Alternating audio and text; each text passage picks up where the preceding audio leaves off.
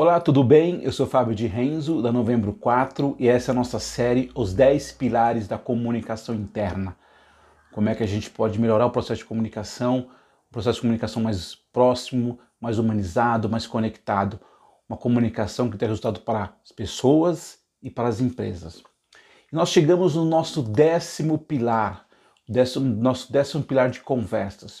Olha só, e vamos lembrar, nós falamos de alinhamento, falamos de ambiente, falamos de assuntos, falamos de aderência, falamos de agilidade, de atratividade, de agenda.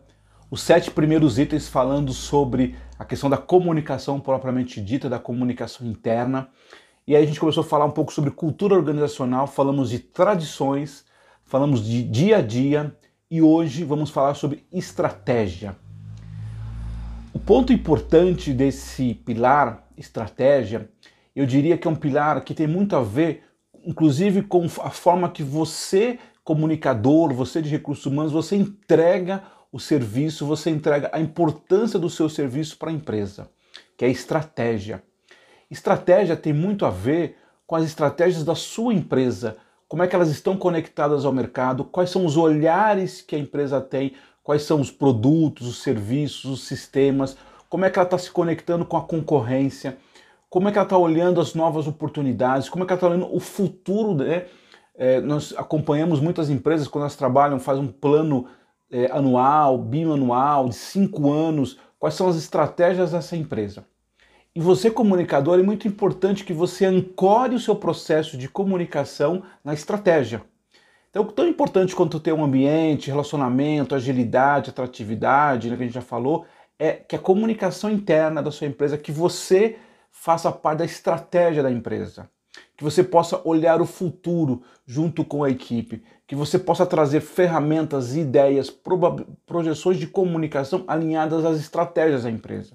Então, por exemplo, a sua empresa está vivendo um momento agora que ela não vai trabalhar mais em home, eh, não vai trabalhar mais presencial, só no home office. Existe uma estratégia para ela, certo ou errado? Existe essa estratégia.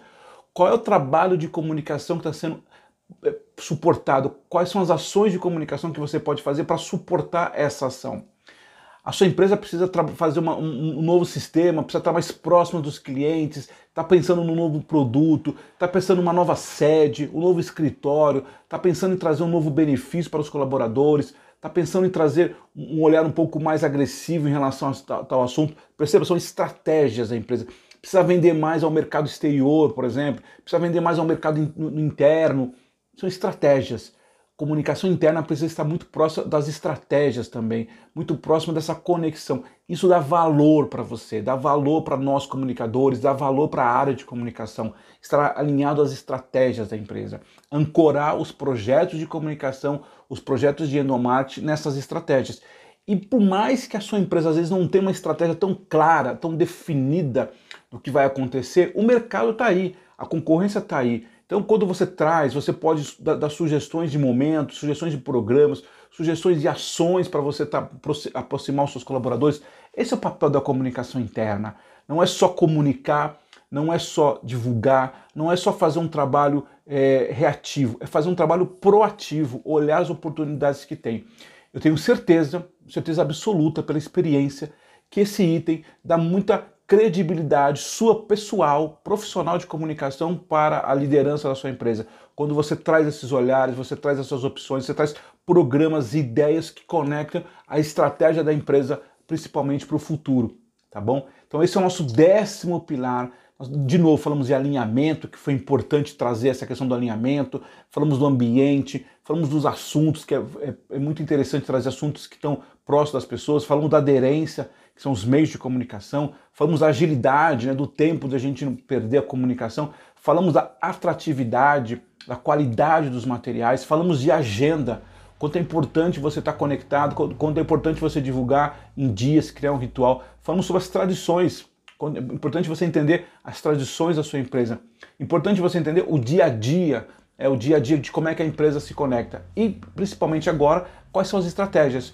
Se você puder parar e pensar qual a estratégia da minha empresa, o que ela está olhando para o mercado, a, concorrência, o que está acontecendo, as oportunidades, o, o momento, tudo que está acontecendo. o meu trabalho de comunicação está conectado com a estratégia da empresa? Essa é uma pergunta que eu queria deixar aqui para vocês nesse último capítulo, nesse último pilar que a gente fala sobre os 10 pilares da comunicação interna, tá bom?